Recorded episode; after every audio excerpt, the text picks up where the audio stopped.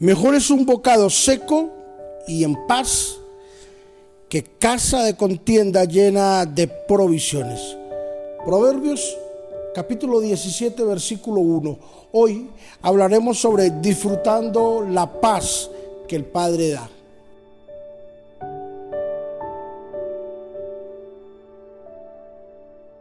No sé cuál sea tu anhelo más grande en este momento.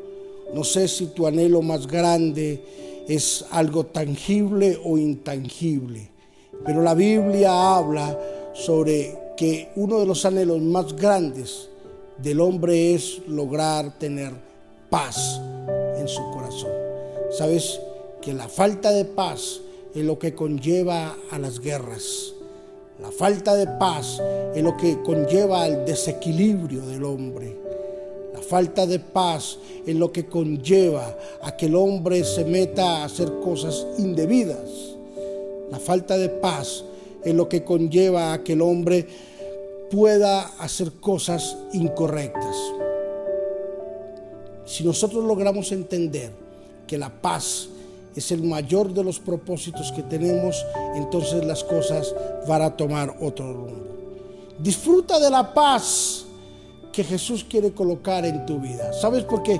Cuando no hay paz, el corazón es minado y es contagiado por cosas feas.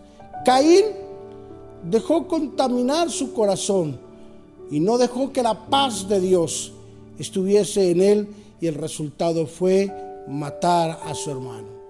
El rey Saúl, por falta de paz, lo conllevó a perseguir al rey David e intentarle quitar la vida. Y en muchas ocasiones Dios libró de la muerte a David, que estaba prácticamente en manos de Saúl. ¿Sabes por qué?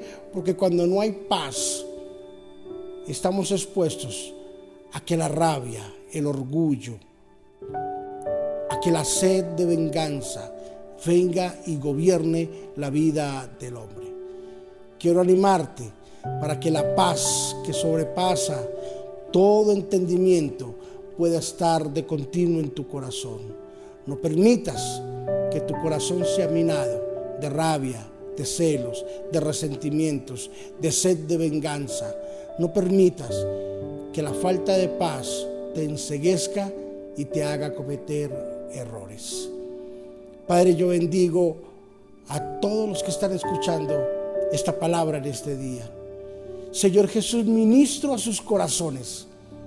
Señor, expulsamos todo veneno, toda ira de nuestro corazón, toda rabia, todo altivez, toda sed de venganza, la sacamos, la rechazamos en el nombre de Jesús.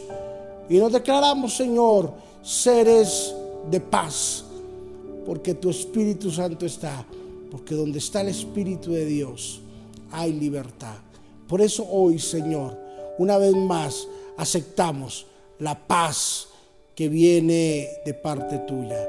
Y te pedimos que esa paz inunde invada todo lo que nosotros hacemos, Señor. En Cristo Jesús. Amén y amén. Disfruta, querido hermano, querido amigo, disfruta de la paz que sobrepasa todo entendimiento, de la paz de Dios. Bendiciones.